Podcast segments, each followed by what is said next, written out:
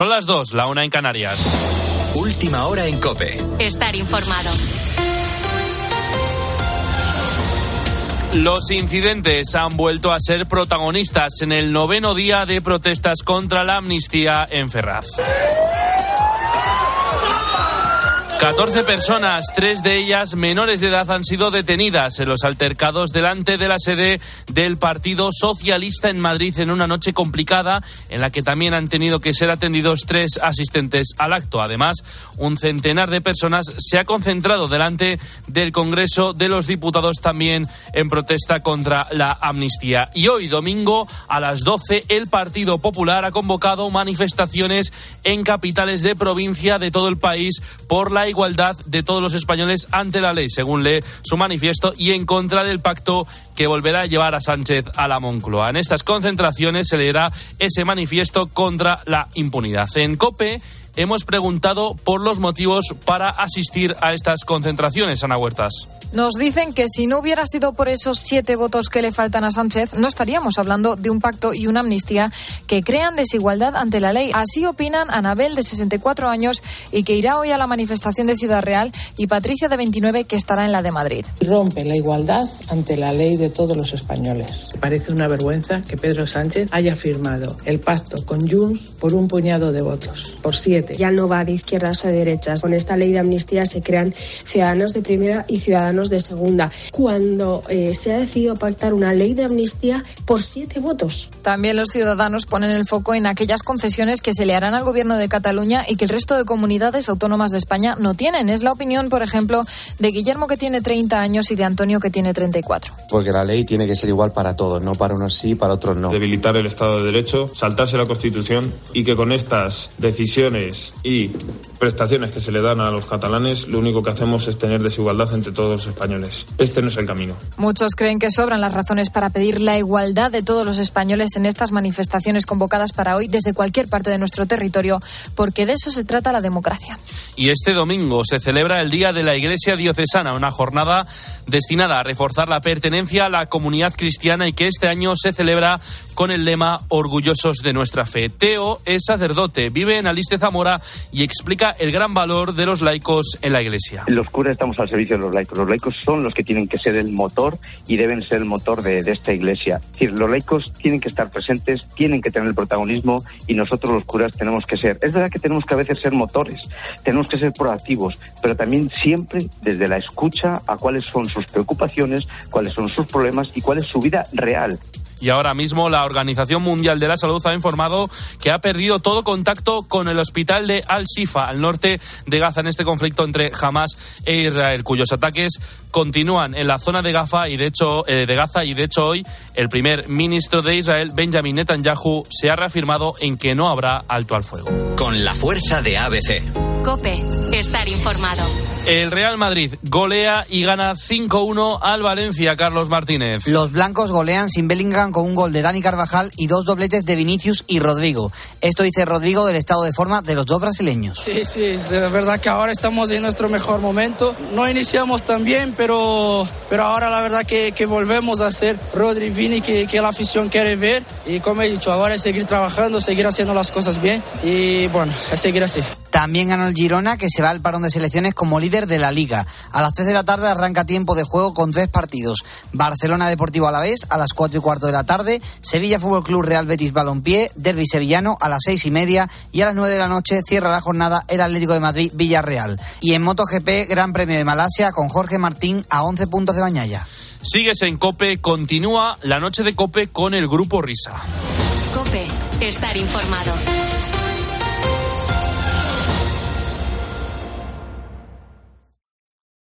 Escuchas la noche. Con el Grupo Risa. Cope, estar informado. Esto es la noche con el Grupo Risa. Acuérdense que les van a preguntar.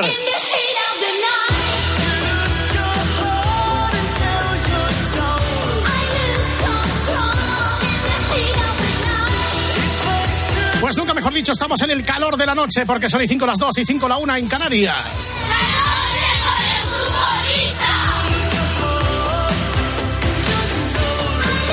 Éramos insultantemente jóvenes cuando en aquel año 86 me parece que era cantaba esto Sandra con su productor, ¿no? Con el mismo Michael Cretu. Su productor y su marido, además. Su marido. Yo no sé si en aquella época ya estaban casados o no, porque esto es el segundo single que tuvo después del María Magdalena. Y me parece que la chica era demasiado jovencita todavía para casarse. Tenía más o menos por aquel entonces 22 años. Y lo digo porque el recuerdo que yo tengo de ella, de verla en televisión, era como de una señora de unos 30.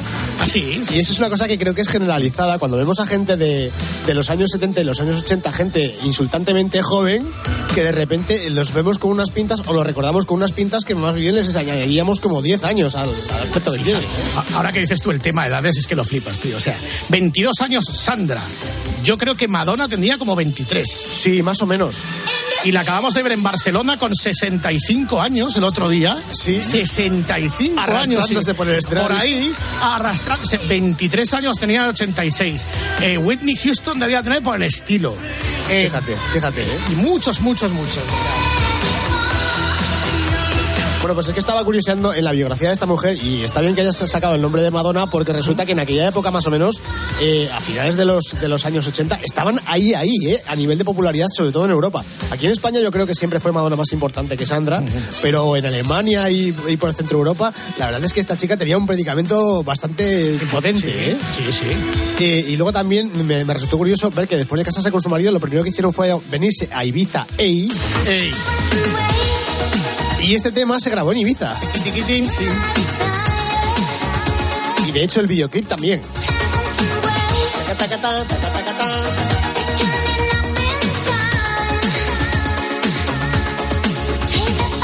Bueno, esta chica ahora tiene pues como Madonna 62 años. Y todavía se arrastra por ahí por los Se arrastra por ahí. Yo creo que está, están en casa de Fulgencio. A ver, yo entiendo que esto de la fama y perderla es una, una cosa que puede llegar a doler bastante, pero hay, hay que también conservar una cierta dignidad para no hacer estas cosas cuando tienes unos años. claro. Pero bueno, ahí está. Tiene una, una suerte de fans que le acompañan en todos lados.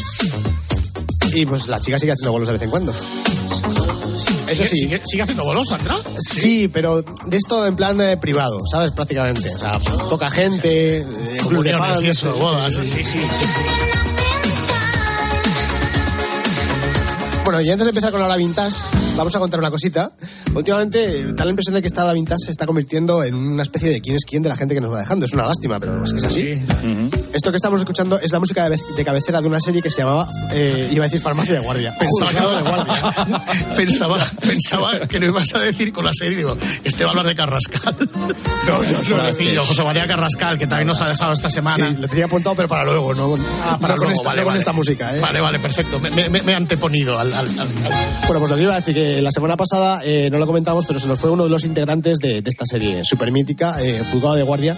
Se trataba de Richard Moll, eh, el entrañable Bull, eh, que tenía un nombre muy completo. Era Aristóteles Nostradamus Bull Shannon, que era el maromo de seguridad de la, de la sala de juzgado que nos dejaba con, con 80 decir años. maromo por la radio. hombre. Dos metros de tío, ¿eh? Sí, sí, es que además era tremendo y tenía una voz súper profunda que no solamente le sirvió para, para identificar al personaje, sino también para seguir trabajando luego como, como actor de doblaje, haciendo videojuegos y series animadas. Eh, Yo no sé si eh, aquí se llegaron a poner todos los capítulos de esta serie porque no recordaba que fuese tan larga. Fueron nueve temporadas. ¿Nueve? Nueve temporadas, claro. Es que esa es la misma reacción que tuve yo. Nueve Yo creo que no la han puesto toda. Pues es que no lo sé. La echaban en televisión española. No sé si siempre tuvo el mismo horario de emisión, porque yo la recuerdo los lunes por la noche. Eh, además es que era tarde, era un horario raro para, para una, una sitcom. Eh, para los que no se acuerden, pues ya lo dice todo el, el título. Jugado de guardia que se desarrollaba en Nueva York. Eh, había un fiscal que era John LaRoquette, un tío súper popular, eh, comediante en Estados Unidos, que además por esta serie se llevó como, como cuatro premios Emmy. Y lo curioso es que ha tenido un spin-off, bueno, no sé si llamarle spin-off o reboot o cómo llamarle, porque hace un año estrenaron, eh, protagonizada por Melissa Rauch, ahora os digo quién es Melissa Rauch, eh, estrenaron Night Court, que es como la continuación de esta serie, y está protagonizada por la que sería la hija del juez el juez que se llamaba Harold Harry Stone. Harold Stone, bueno, pues la chica, Melissa Rauch, hace de la hija de Harold Stone, que también tiene el mismo puesto que tenía su padre, es decir, está al frente de un juzgado de guardia en Nueva York. Entendido que el juez se llamaba Sharon Stone. No, no, no, pues podría ser su hermano. Claro, Esa, esa es el hermano. Harold, Harold Stone. Harry, Harry T. Stone, Harold Ah, T. Stone, Stone. Stone. Sí, eso Pues me sirven. Melissa Rauch, a lo mejor por el nombre no os suena, pero si habéis visto Big Bang Theory, es eh, Bernadette, la rubia, la, la mm, primera novia y luego mujer de Howard y, y madre de, de sus hijos. Pues es la que encarna a la jueza, eh, heredera del puesto de su padre y de la serie de televisión también. Esta serie la están echando en Warner TV y ya para los más nostálgicos, no sé si os acordáis quién doblaba al juez Harold T. Stone en la serie original. Y es que Ay, una pues cosa que la tenía no, súper no. clara. Es José Luis Gil. ¿Sí? Ah, sí, sí. ¿Os acordáis de la cara del juez? Sí, sí. Bueno, Sí, pues- un tío muy joven. Pues, pues el tío cuando dictaba sentencias era súper cachondo y yo recordaba que el deje de la voz me, me resultaba muy familiar y efectivamente es que es José Luis Gil. Anda. Lo que decía al principio, juzgado de guardia mítica serie, nos dejaba la semana pasada Richard Moll, el, el que había sido el, el maromo de seguridad de, de la sala y no es el único, aparte de Carrascal. Que también nos ha dejado estos días, pero lo que pasa es que esto se lo he preferido dejar a, a José Manuel Pontes, que es el que controla más este negociado. Fallecía Jordi Vila, la voz de La Bola de Dragón. Es un gran secret. O sea, el cantante que puso su talento al servicio de estas caretas de, de dibujos animados. Jordi Vilas, ¿eh? Sí, yo creo que alguna vez ya hemos hablado de él en el Sí. programa. Lo que pasa es que como, como esto es una cosa que ya te digo que controla mucho más José Manuel Pontes, pues prefiero dejarlo para otra semana, que será cuando él nos pueda ilustrar. con- Sí, yo, yo- la única chorrada que dije de este hombre es que Jordi Vilas, todos sus amigos eran los Vilas People. O sea, pues, vale, esa fue mi única aportación sobre, sobre el Y claro, acabar este repaso con, eh, con la mención a, a José María Carrascal, que también falleció hace unos días. Eh, lo cierto es que llevas una temporada muy aciaga, ¿eh? Yo no sé Joder, si... macho, no vamos, es que, es que nos ha un tuerto. Y Sí, que sí, lo sí. diga yo, José María Carrascal, que claro, ya se hizo famoso al final para ver a qué hora empezaba su informativo en Antena 3, porque cada, cada día era más tarde. Entonces, A mí me aparte- gusta mucho cómo despedía los informativos y el tema de sus corbatas, que eran muy míticas.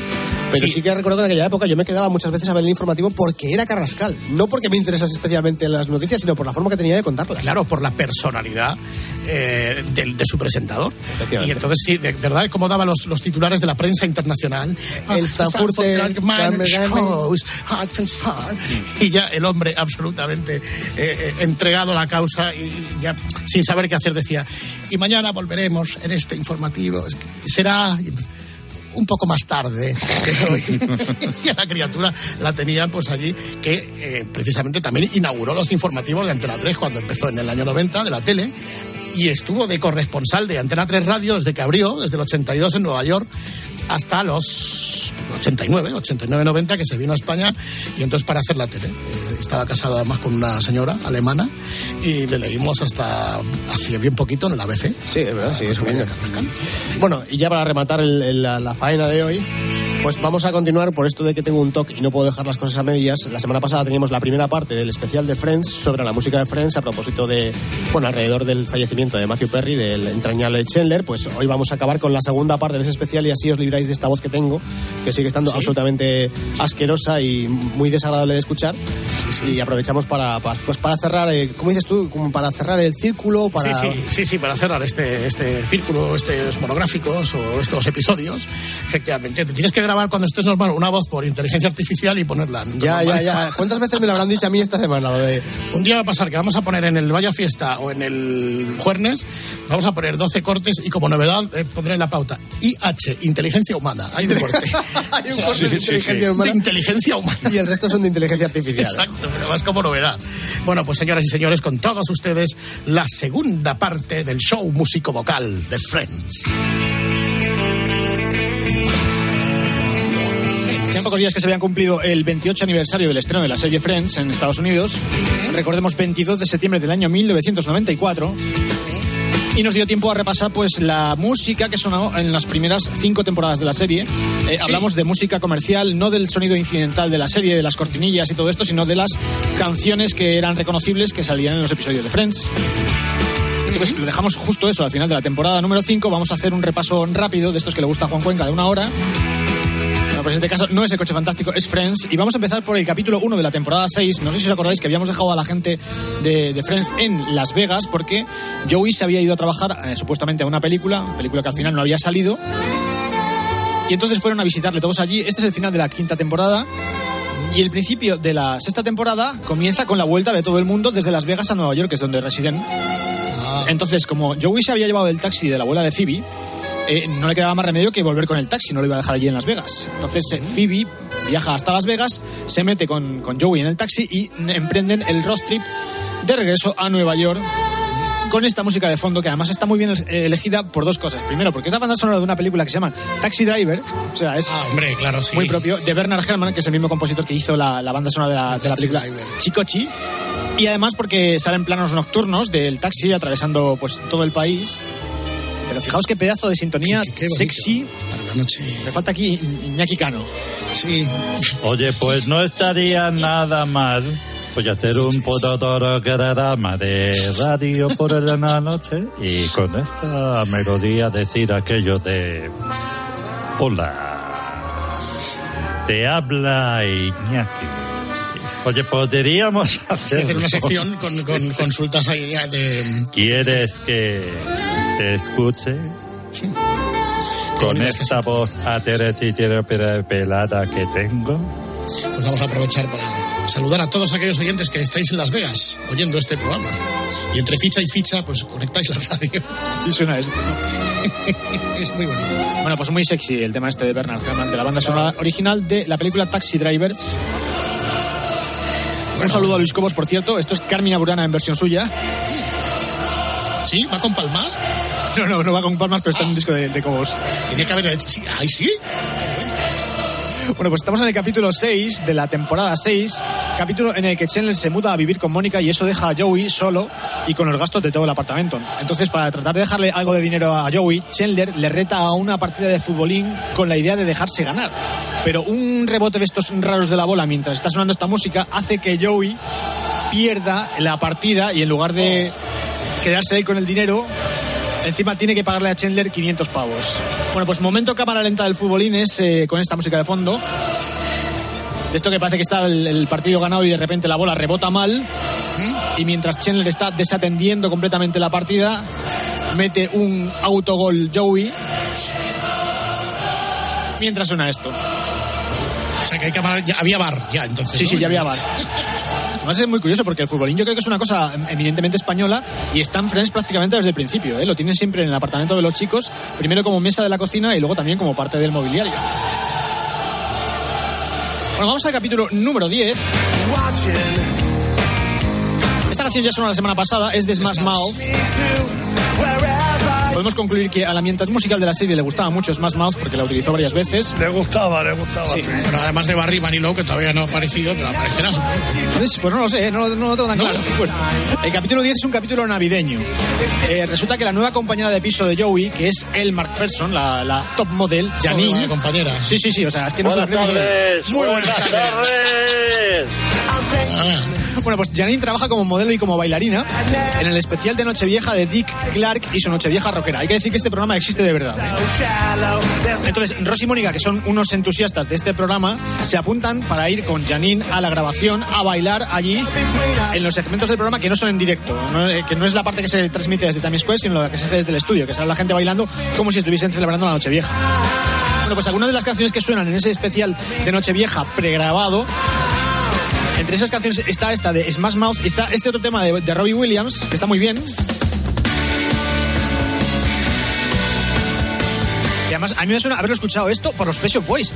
I wouldn't normally do this kind of thing. ¿Eh?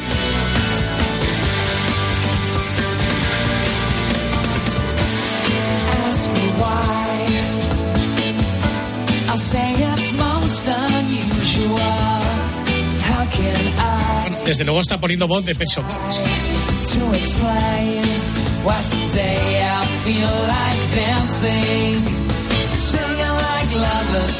Esta parte.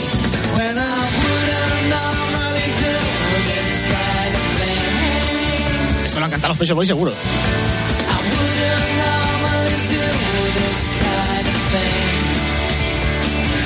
Pero si algo porque, por lo que es conocido este capítulo es porque Ross y Mónica, en un momento determinado en la fiesta de Nochevieja que están grabando, pues les da por hacer lo que ellos llaman el numerito, que era un baile que tenían preparado para el colegio y que todavía se acordaban de cómo hacerlo. Una coreografía que tenían montado ellos bastante ridícula. Y esa coreografía, que es muy mítica, la hacen con la música que está sonando de fondo de Loreta.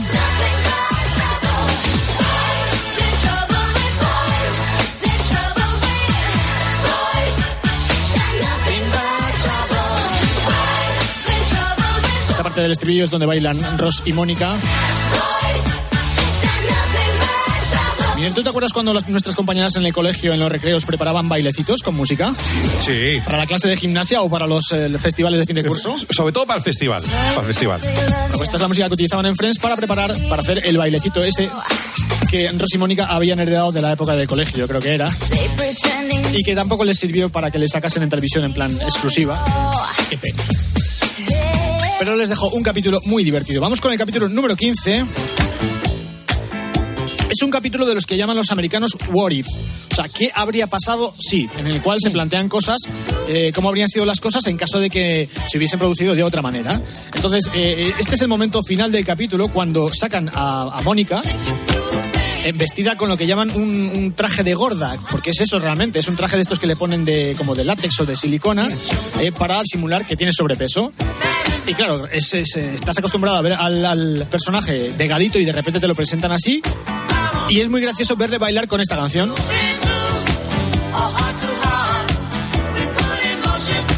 The Peaches and Hearts, que son los de Reunited. Eso es. Ya, ya tiene unos añicos esta canción. Sí, sí, esto es de los años 70. Shake Thing.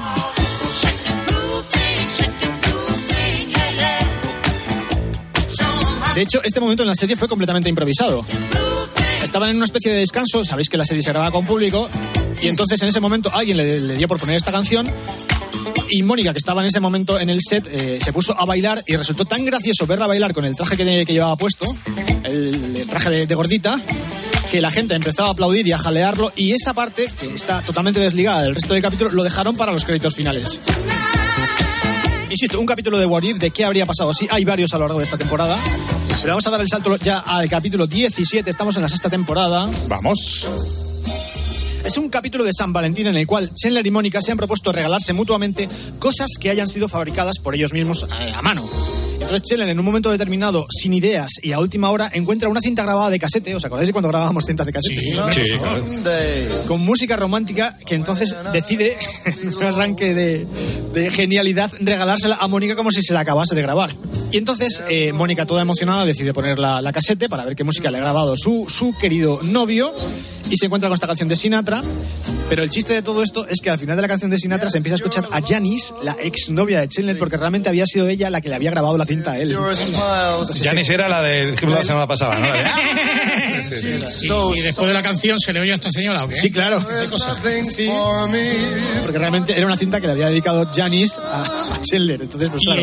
y entonces a la otra no le pareció muy agradable, ¿o sí? No, no, no le resultó demasiado agradable. Oye, ¿y, y vosotros eh, en, en vuestra en vuestra época de adolescente grabasteis alguna cinta, alguna mujercilla? Muchas, yo muchas, ¿eh? Expresando vuestros sentimientos a través de la música. Muchas, muchas, este, muchas. Sí, sí. Yo alguna porque me la pidieron, pero. No, no, sí, yo sin pedírmelas, ¿eh? Sí, pero yo no hablaba entre las canciones. No, yo tampoco, yo solamente ponía canciones. Es que además lo de, lo de hablar me sigue dando mucha vergüenza. De hecho, me parece que la versión que sonaba de Sinatra no era esta, sino una más lenta. Bueno, vamos al capítulo 22. Para, para, va. Esos son The Miracles. Just Y la canción se llama Love Machine. Bueno, pues estos son los capítulos eh, donde por una apuesta sale Bruce Willis en Friends. ¿Y esto cómo fue? Bruce Willis en Friends sale haciendo el padre de Elizabeth, la novia universitaria que tiene Ross. Y la apuesta consiguió en que Bruce y el actor que interpreta a Chandler, Matthew Perry, en, en aquel momento estaban grabando una película. Eh, la peli se llama Falsas Apariencias. Yo no sé si la has visto, eh, David. No. Está bastante bien, es graciosita. ¿eh? Bueno, pues el primero, eh, Matthew Perry eh, decía que la película iba a ser un bombazo y Bruce Willis decía que la película iba a ser un castañazo tremendo a nivel de taquilla. Entonces, Matthew Perry le propuso a Bruce Willis que en el caso de que la película llegase a ser número uno en taquilla, por lo menos un fin de semana, eh, Bruce Willis tenía que salir en Friends. Bueno, pues la película salió y efectivamente el fin de semana de su estreno se colocó en número, número uno en, las taquillas americanas y eso obligó, entre comillas, a Bruce Willis a salir y hacer uno de los cameos más importantes que ha tenido la serie a lo largo de todas sus temporadas. Mira, estoy viendo que en esta película, Falsas Apariencias, eh, eh, actúa también Matthew Perry. Sí, sí. Vale. Es como, que claro, yo creo que mm, quizás la, la cosa fue por ahí, ¿no? Fer? Sí, sí. Vamos a dejarlo. Bueno, pues en el capítulo este, en el capítulo 22 de la temporada 6, Ross y Elizabeth. Era para que respiraras un poco. Ya, gracias, lo Bueno, espera para que respire. Entonces, a Bruce Willis no le gustó, dijo que no, no apostaba por la película. No, no, no, dijo que, que la película iba a ser una castaña y me parece que estuvo, de hecho, no solamente el primer fin de semana, sino también el segundo fin de semana, entró en el top 3 de la, de la taquilla Eso americana. le pasó a un amigo nuestro con el Jin Jan de Jarabe de Palo. También sí. Eso no va a ir a ninguno. Bueno, pues eh, Bruce Willis aquí hace de Paul. Paul es el padre de Elizabeth, la novia universitaria que en ese momento está saliendo con Ross. Entonces Ross y Elizabeth deciden hacer una escapada romántica y se van a casa del padre de ella y de repente se encuentran con que el padre y Rachel, porque en este capítulo también están enrollados Rachel y Bruce Willis, o sea, Rachel y, Paul, eh, se van también a la misma casa de fin de semana, porque claro, la casa era suya. Y Qué- los chicos... qué asco. Ahí se enrollan asco. todos con todos Todos con todos. Todos con todos. Pero claro, Ross eh, se tiene que esconder porque su padre no ve bien la relación que tiene con su hija. Y, Normal, normal. Eso, eso sí que es un puzzle. y hay un momento en el que, eh, en un momento de enajenación, Bruce Willis, o sea, Paul, se pone delante del espejo a cantar esta canción. Y es tan lamentable que lo ve Ross y lo utiliza como Sí, elemento de sí. chantaje, Coercitivo.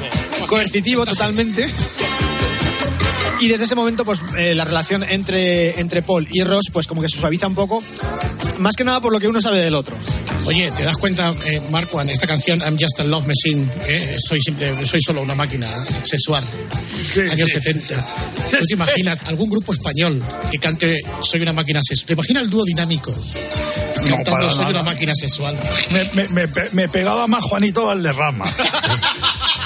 Pero Joselito, Joselito también, Joselito, bueno, Joselito se tuvo que hinchar, pero vamos, Mari- no. Maritrini. Es que ya esto es lo, esto es lo que Cecilia. Cecilia cantando Cecilia. Soy una máquina sexual. María Hostiz. Qué asco, de verdad. Donde esté un ramito de viol, un ramico de violeta, soy una máquina sexual. Bueno, saltamos de capítulo, vamos al capítulo 24 de la temporada Diango. sexta. Que esto- Luis del Olmo, esto es Eric Clayton. Es Eric Clayton. Hombre, malo, malo lenta. Con esta música tan romántica sirve para ambientar el momento de la pedida de mano de Chandler a Mónica. It's late in the evening. She's wondering what clothes to wear. Además el eh, capítulo acaba muy bien, muy bonito, ellos dos bailando en el apartamento de, de las chicas que está todo lleno de velas. Se acaban de prometer y está muy bien ver esta serie de seguido porque estamos hablando del último capítulo de la temporada 6 y en el primer capítulo de la temporada 7 que se supone que es una continuación, eh, es decir, que en el tiempo no ha transcurrido más que minutos, resulta que eh, Matthew Perry ha perdido como 20 kilos. ¿Ah, sí? Sí, sí, una barbaridad. Se ve que ese verano le fue muy bien. Se puso ahí finorris y lo, lo- tienen con la misma ropa, con la misma camisa y todo igual. Lo que pasa es que, claro, te das cuenta de que al tío pues, se ha dejado 20 kilos por el camino.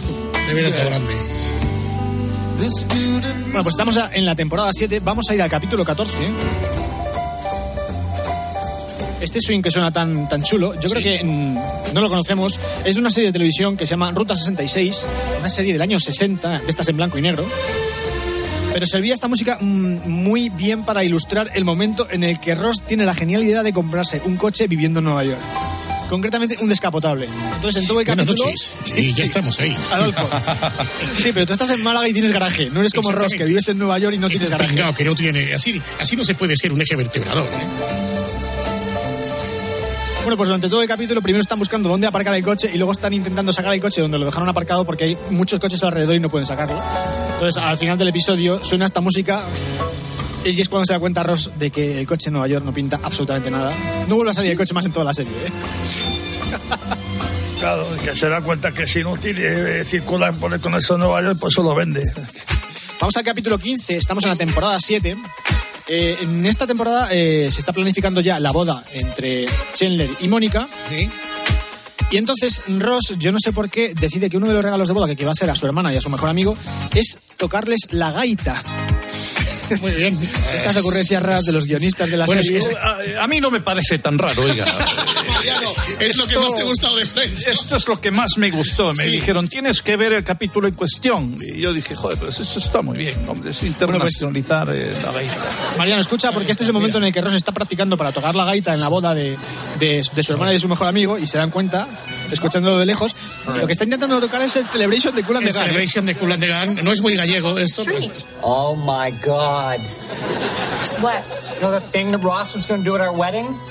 He was hanging out with me yesterday and he turned to me and he said, You're half Scottish, right? Tienes algo de escocés, ¿no?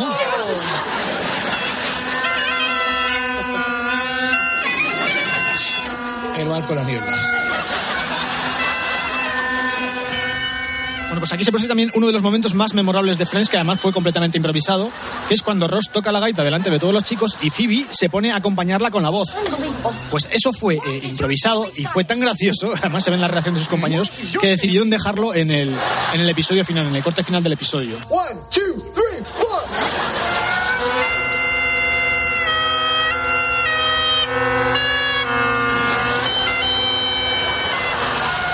Ahora le dice, ¿podéis cantar vosotros si os la sabéis? You know the song. Sing along. Y aquí empieza Phoebe a cantar.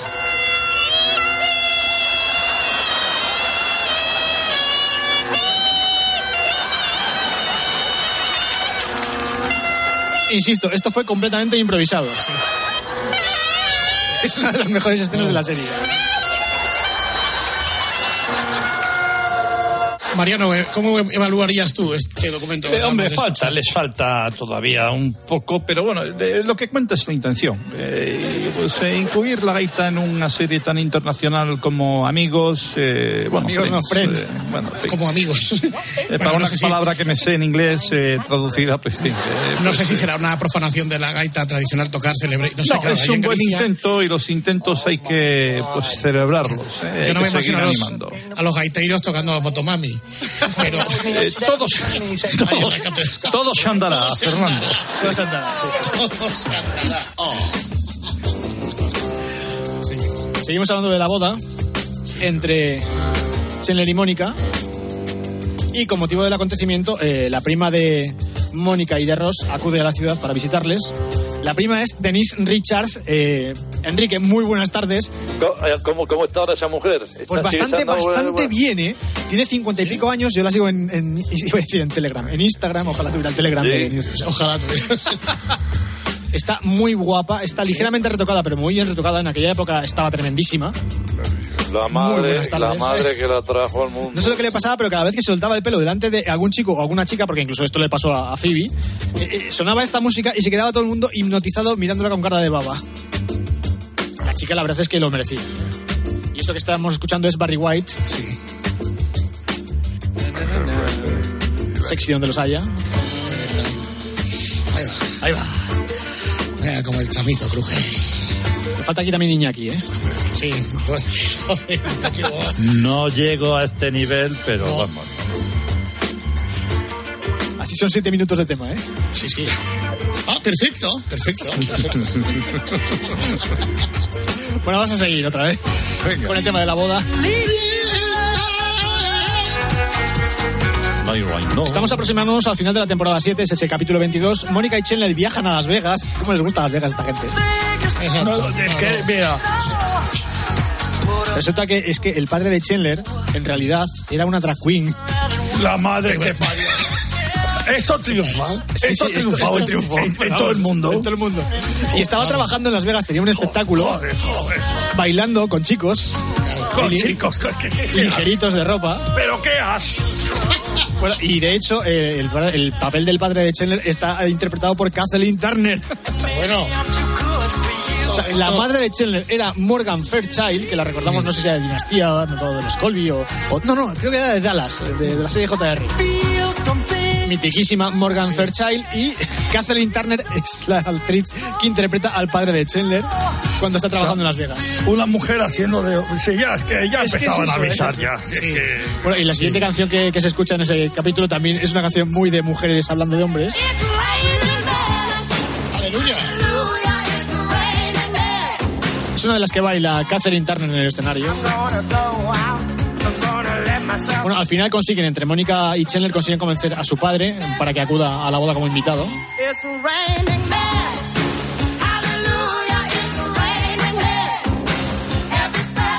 Y esto pasa en el capítulo 22, ya quedan pocos para terminar la, la séptima temporada. En el capítulo 24 es un capítulo muy bonito porque aparte de la boda de, de, de Chandler y de Mónica, pues también nos enteramos de que Rachel está embarazada.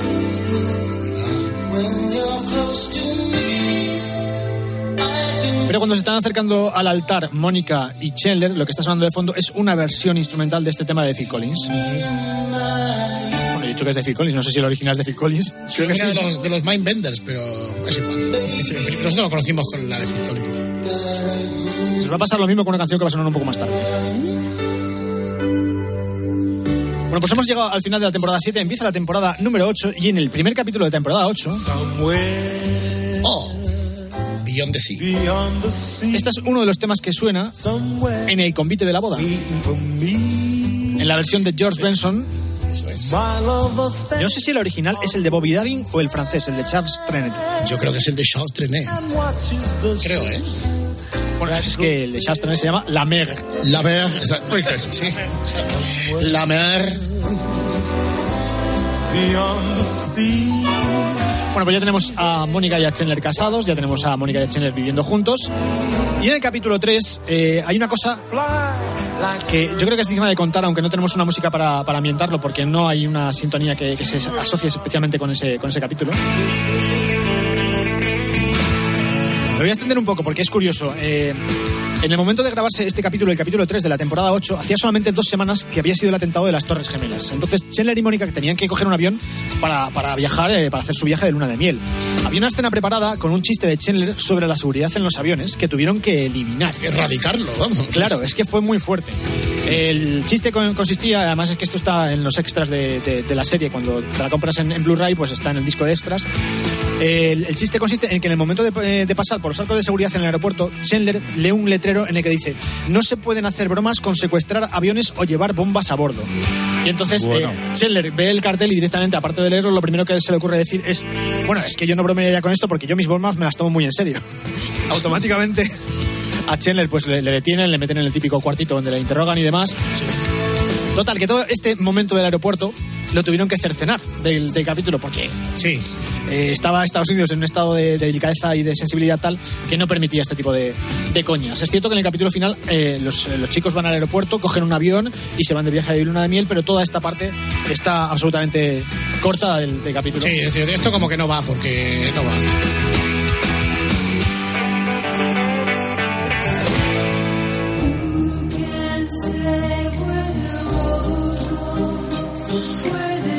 Sí, es muy... Ah, porque además precisamente esta canción de Enya, el Lonely Time, eh, la utilizaba Chandler para tomarse sus baños de burbujas. Muy subidón a esta hora, Enya. Enya. Cadena Cope. Exactamente, es una canción de hernia discal. Un saludo a Guillén Caballé, que le encanta Enya. ¿Ah, sí? No, no. Todo lo contrario. y vamos a saltar ya al final de esta temporada, de la temporada 8, es el capítulo en el que nace la pequeña de Rosie Rachel, Emma. Pues es un capítulo muy bonito porque, claro... ¿Estaban están- casados ya o no? No, no, no, no, sí, no sé. Qué A ver, vamos a ver. Se casan en Las Vegas, lo contábamos la semana pasada por accidente, en plan de que estaban pedos, pero después de ese casamiento eh, express, pues se acaban divorciando. Pero eso no impide que se enrollen a lo largo de esta temporada. Bueno, no sé si. No, es la temporada anterior, porque es justo la temporada eh, que acaba con la boda de Mónica y de Chandler. Se enrollan Rosie y Rachel y Rachel se queda embarazada. Nos enteramos de que está embarazada durante la boda. Y es al final de esta temporada, de la temporada 8, cuando eh, da a luz a la pequeña Emma y los momentos más tiernos de ese capítulo están ambientados con este tema de Bob Dylan.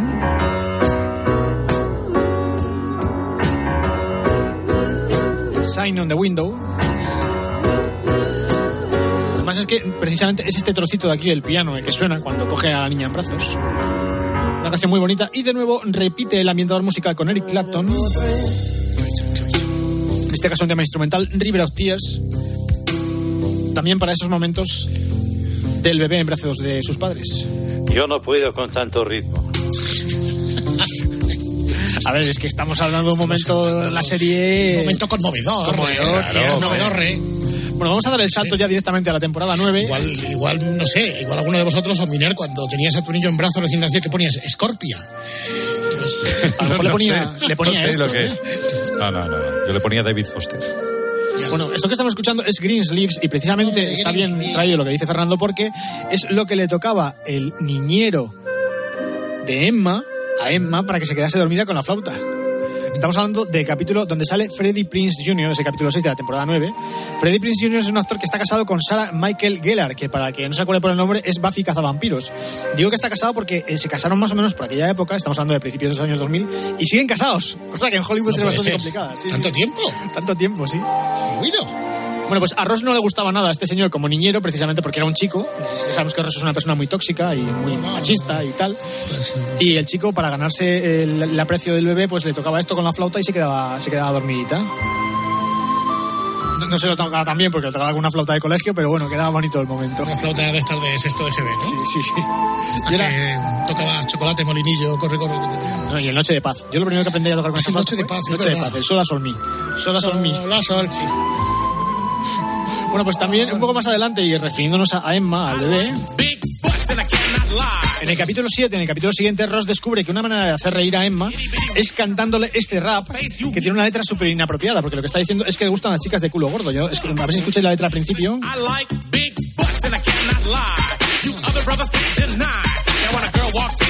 Esta canción le horroriza a- Rachel dice cómo se te ocurre cantarle esto al bebé, pero se da cuenta de que con esta canción reacciona muy bien y acaba cantándoselo también ella.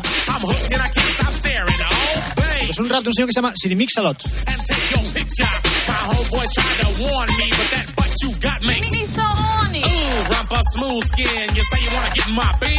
Es, es bonito. La letra, la verdad es que es bastante inapropiada, pero bueno, como no la entendemos, da exactamente igual. Bueno, vamos a situarnos en el capítulo número 13. Eh, Phoebe ya tiene novio, se llama Mike, es el novio que, que tiene a lo largo de las dos últimas temporadas y con el que se acaba casando. Mike trabaja como pianista en un club donde la gente. Sí, sí, además es que es igual. Es en, en ¿Es plan. igual que Pablo? Pablo, sí. La gente le pide canciones en plan karaoke. Y en este capítulo cantan Phoebe y canta también Mónica. Bueno, pues eh, Phoebe lo que canta es We Are the Champions. No nos extraña escuchar a Phoebe cantar porque la hemos escuchado durante toda la serie, cantando el, el Smelly Cat y cuando cantaba también en el Central Perk. Pero en este caso lo hace acompañada de Mike al piano, que por cierto, el actor eh, Paul Rudd parece que, que ha hecho un pacto con el diablo porque sabe también en Los Vengadores y está exactamente igual que cuando, cuando estaba en Friends. Y han pasado 20 años de, de entonces. Eh, no toca el piano, iba a decir. Eh, Paul Rudd no toca el, el- el piano. Se nota muchísimo que está haciendo ahí el, el, el cani, el, el paripé. Pero Phoebe sí que canta We Are the Champions.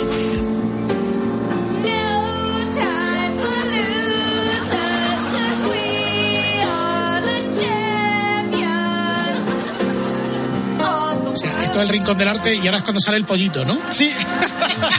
Tiene pinta así. No, es que es exactamente igual. La que sale a continuación es, es Mónica, que se, se pone a cantar delante de todo el mundo con unas transparencias tremendas. Y la que canta es I'm So Excited de las Ponte happen.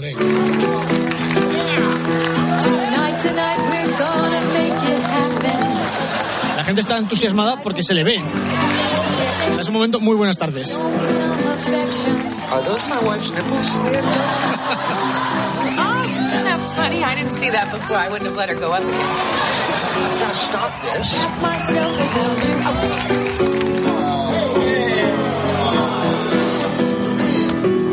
Es que en ese momento sale Chandler a taparla y claro, todo el público se pone de mala leche. Hasta que al final Mónica decide que, bueno, que le da igual que se le vea todo y sigue cantando. Bueno, Gato, comentaba antes que hay un tema que iba a salir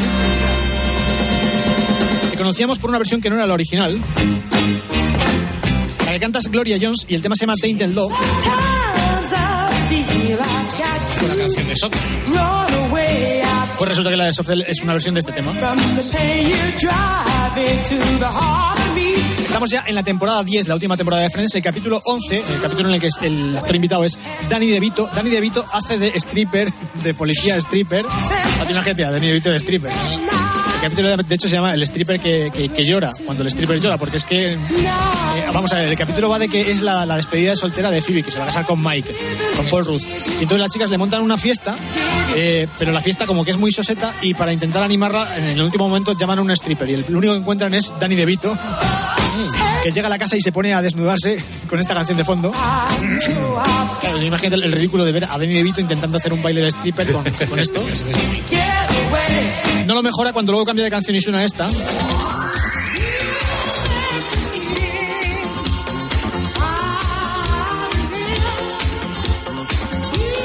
Es una canción también muy de striptease, ¿eh?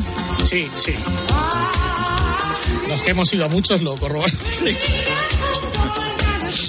Y bueno, en este capítulo también hay un flashback de los años universitarios de, de Ross y de Chandler, donde compartieron pasillo en, la facultad con Ellen Pompeyo, que a quien no le suena el nombre, Ellen Pompeyo es la protagonista de Anatomía de Grey, que entonces no era famosa. Sale haciendo de compañera de clase de Rosie Chandler en sus años de universidad. Y en este flashback ochentero suena música de los 80.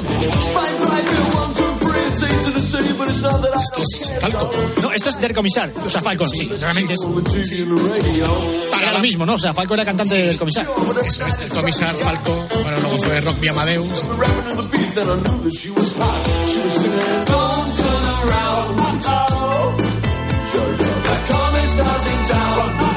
Y también suena este tema de Lip Sync.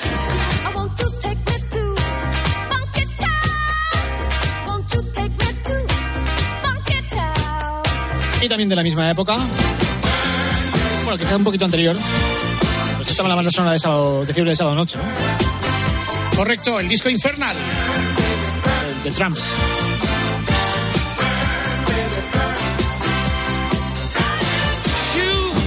Bueno, pues decía, esto en el episodio Remember, en el episodio Flashback, el episodio 11 de la temporada 10. Nos estamos acercando ya al final de la temporada porque realmente no tuvo los eh, 24 capítulos habituales la temporada 10. En el capítulo 12 presenciamos la boda de Phoebe con Mike. Y entonces en la ceremonia pues es obvio que le pongan canciones románticas como esta. Ya habíamos escuchado a Elvis en el capítulo de Las Vegas.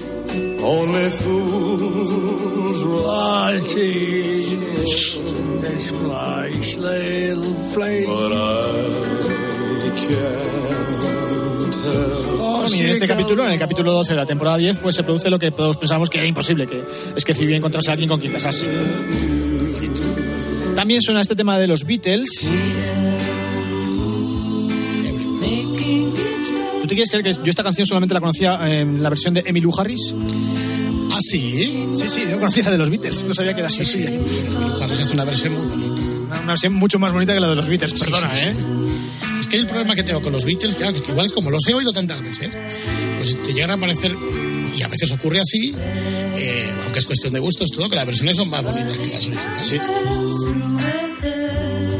Yo te digo, la de Emmylou Harris es auténticamente una maravilla. Y vamos ya a los dos últimos capítulos de la serie, al 19 y al 20, que es eh, pues el final de una era, por decirlo de alguna forma. Y la escena más icónica del, capítulo final es cuando están todos reunidos en el apartamento de las chicas y tienen que soltar las llaves del apartamento. Y te das cuenta de que todo el mundo tenía una llave de ese apartamento, porque toda la, acción de la serie gira alrededor del apartamento de las chicas. Todos los protagonistas tenían una copia de la llave de ese, piso. Y en el momento que tienen que, que dejarlo porque eh, Mónica y Chandler se mudan a las afueras de la ciudad, entonces, y como digo, es el final de, de una era y deciden irse todos a tomar juntos un café por, por última vez. Pues mientras se están marchando todos, es un momento súper dramático de la serie, porque vamos, yo recuerdo ver esto cuando se estrenó, creo que fue en el año Sí. 2004-2005. ¿Hay conmoción? Hay una llorera tremenda. Mientras está sonando este temazo de Jefferson Airplane, con, solamente con, con la guitarra. Se llama Embryonic Journey. Yo no sé si tiene algún significado especial la palabra embryonic, pero desde luego la serie fue en sí misma todo un, un viaje. Diez años, diez temporadas, está en la vida de muchos de nosotros. Yo no sé si se va a llevar el, título de la serie más icónica de la televisión, pero debe andar cerca. ¿eh? Y esto es lo que suena con los créditos del último episodio.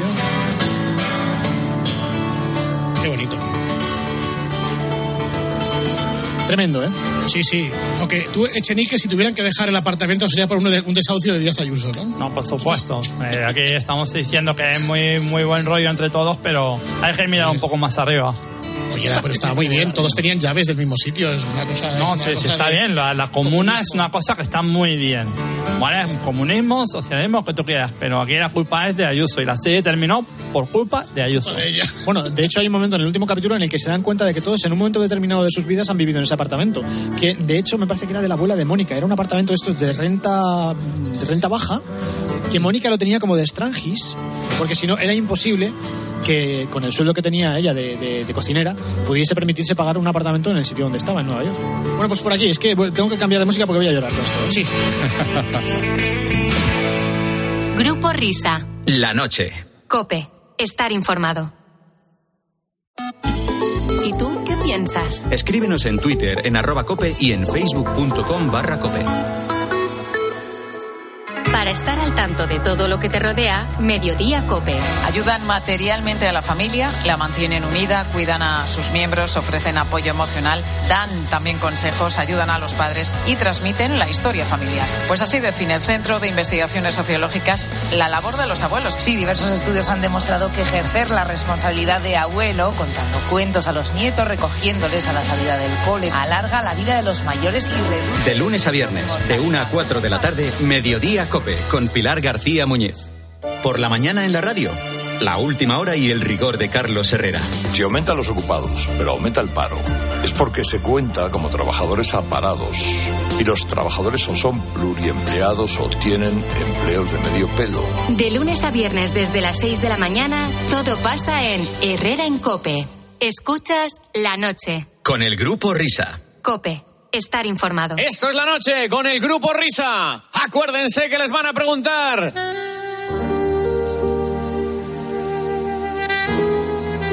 Ay, señor, señor, ya se acercan las fechas entrañables.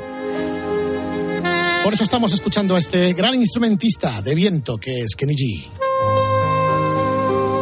Por cierto, hablando de instrumentos de viento, ¿verdad? Dentro de nuestra música contemporánea destacan Kenny que estamos escuchando ahora, o tal vez esta otra cosita.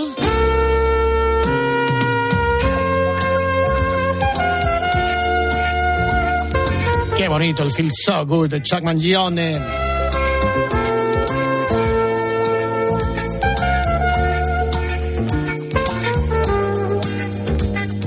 Pero tal vez tú prefieres decantarte por esto otro.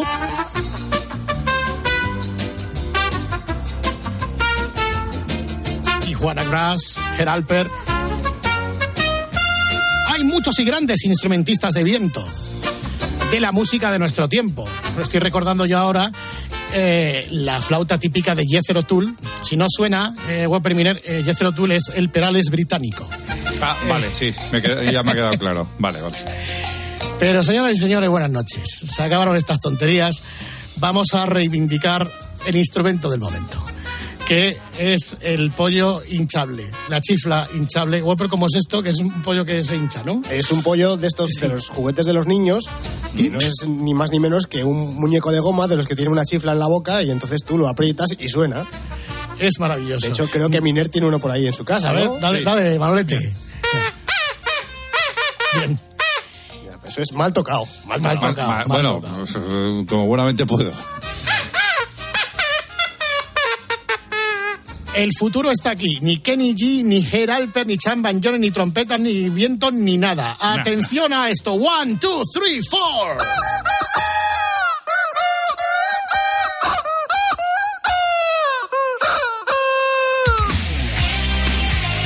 Sensacional.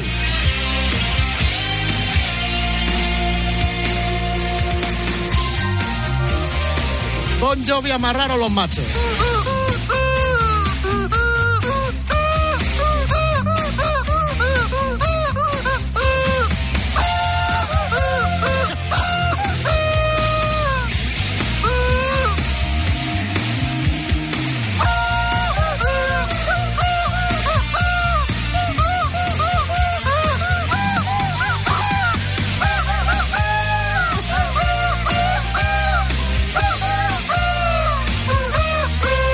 Whopper, cuidado que chifla con coros, ¿eh? No te creas que... Con coros, con una producción excepcional. Y además es que los coros no son todos la misma chifla, tienen distintos timbres, como si fueran voces distintas. Sí, sí, sí. Y la expresividad del instrumento, es que no tiene parangón. La expresividad. Es que me encanta. Eh, Los matices que dibuja, ¿eh? Sí.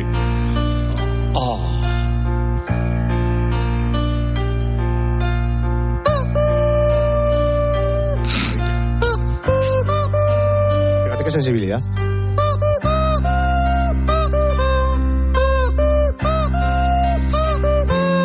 Pues hoy me está encantando. Buenas noches.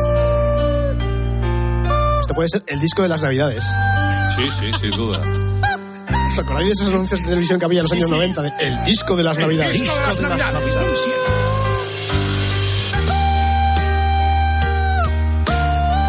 Estoy, estoy pensando, qué pena que ya no está Alcalá.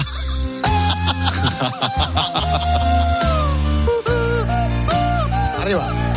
Vamos. No es fácil esto, ¿eh? No, no, no. Fíjate qué sensibilidad, es que es una cosa. Mira cuántos Oh. matices tiene esto.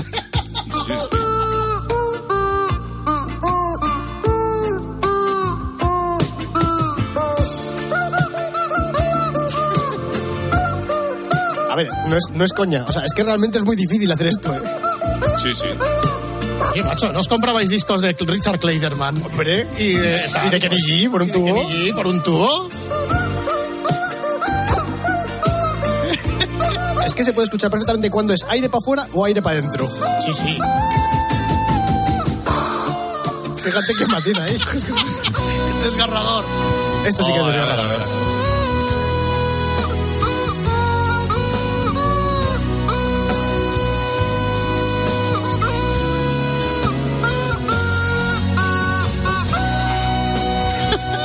Cómo sostiene ahí. Que dejar las anginas con esto, ¿eh?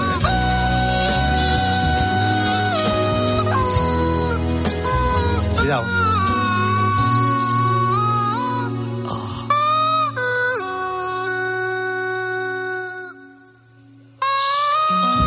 Ay, por favor. Oh, qué bonito.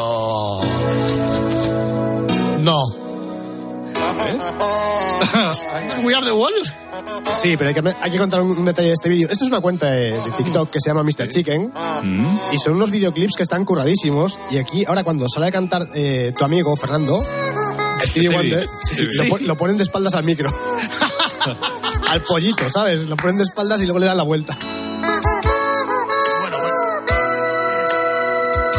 Chicken for Africa.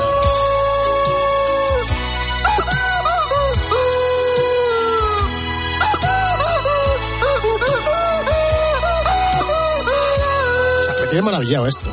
Sí, sí, es increíble, macho. Desde la música instrumental no habíamos descubierto nada, pues desde todos va, ahí va. Está imitando a Cindy Lauper, espera.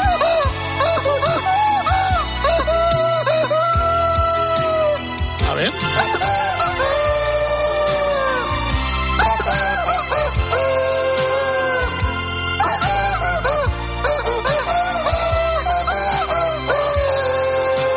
Yo creo que deberíamos repetir la cuenta con el objeto. No digas que lo hemos dicho nosotros. Estas navidades eh, os bajáis la música esta del chicken eh, y creo que vuestros padres os lo van a agradecer. Hay que hacer una playlist para la cena. Bueno, bueno, bueno. Además es que toca todos los palos, ¿eh?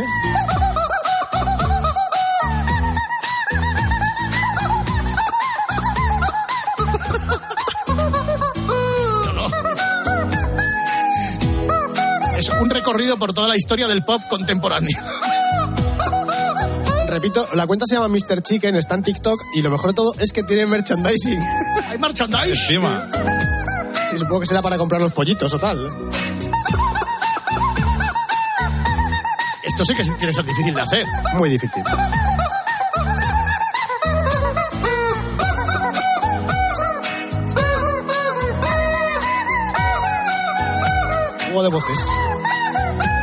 Sé que tiene sentido, Fernando, eso de tengo un pollo chillando en el horno, ¿no? Eh, sí, sí, sí, Bueno, cuidado con este. Hay que ir despidiendo ya, ¿eh? Bueno.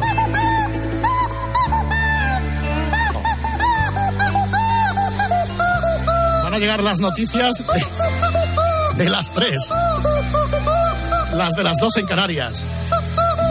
Lo, lo dejamos con estas alegres notas, ¿no? Por supuesto. Por supuesto, dice.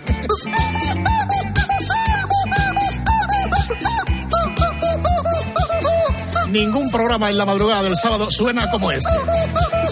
Noticias a las 3.